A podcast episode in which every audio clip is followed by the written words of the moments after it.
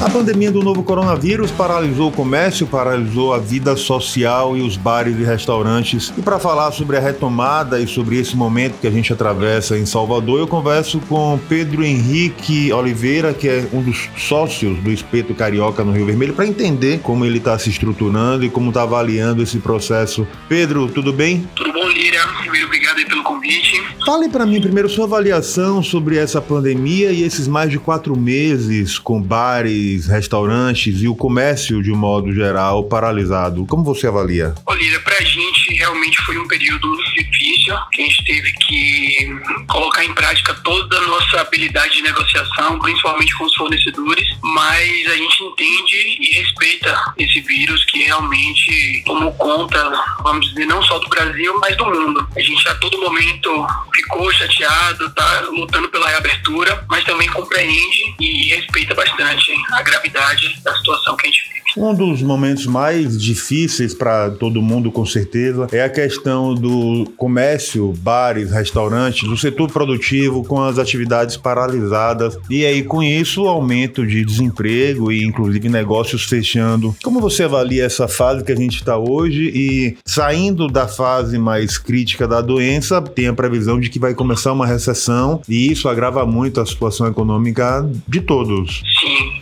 eu vejo que o panorama do Brasil como um todo vai ser muito complicado essa retomada. É, a gente vai demorar muito para conseguir atingir um patamar de equilíbrio e o desemprego vai subir de uma forma que pode estar prejudicando a economia. Mas lá no Espeto Carioca a gente optou por manter nossos funcionários, a gente suspendeu o contrato de trabalho durante esse tempo de pandemia. Logo depois da primeira suspensão de dois meses, o governo permitiu que a gente dobrasse, né, por mais dois meses, então ficaram suspensos por quatro meses e agora a expectativa é retomar com a equipe, reduzindo a carga horária, para ver se a gente consegue chegar num ponto de equilíbrio para loja ter uma, uma sobrevida e passar por esses primeiros seis meses que vão ser muito complicados.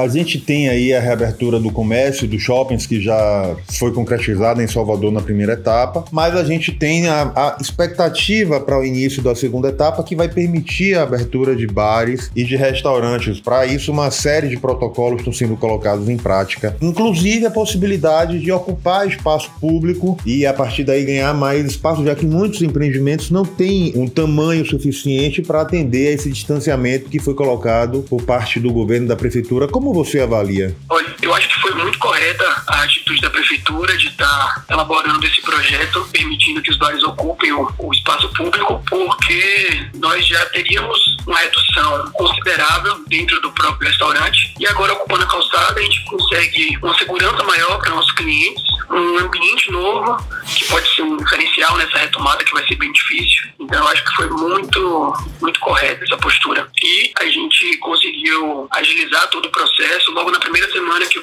foi lançado, a gente deu entrada na CEDU e eles prontamente, em apenas dois dias, em menos de 48 horas, na verdade, eles responderam, passando para a gente quais são as especificações, distanciamento, protocolo de segurança, para que a gente possa ocupar o espaço público com segurança e com comodidade. Vocês estão localizados ali na, na Rua Fonte do Boi, no Rio Vermelho. Essa possibilidade de ocupar espaços públicos nessa retomada de bares e restaurantes pode mudar, inclusive, reconfigurar a forma como os bares e, e restaurantes se posicionam e dialogam com a cidade? Não tenha dúvida disso. Não só no Rio Vermelho, mas como na Barra, também Pituba. Vai ser um novo perfil. E eu acredito que se der certo, não vai haver nenhum motivo para que a gente cancele essa permissão. Então, possa ser que continue, que todos os bares que estão seguindo o protocolo e deram certo com a proposta da ocupação do espaço público com segurança, que isso permaneça. Até porque o, o cuidado vai ter que continuar existindo e os restaurantes, os bares são os lugares onde não vai poder utilizar uma ferramenta importante de defesa hoje, que é a questão da máscara. E o cuidado deve acontecer justamente para que não tenham retrocessos e aí volte a ter que fechar novamente os estabelecimentos e o comércio de modo geral, já que está tudo muito relacionado à ocupação dos leitos de UTI na cidade, né? Sim, o, Espírito Carioca está tomando todas as medidas possíveis de proteção para que nosso cliente possa voltar a frequentar nosso estabelecimento com total segurança. Quando eu digo total, todos os nossos funcionários vão estar com todos os equipamentos de EPI em dia, máscara, face shield. Nós vamos ter espalhados por todo o espaço, tanto interno como externo.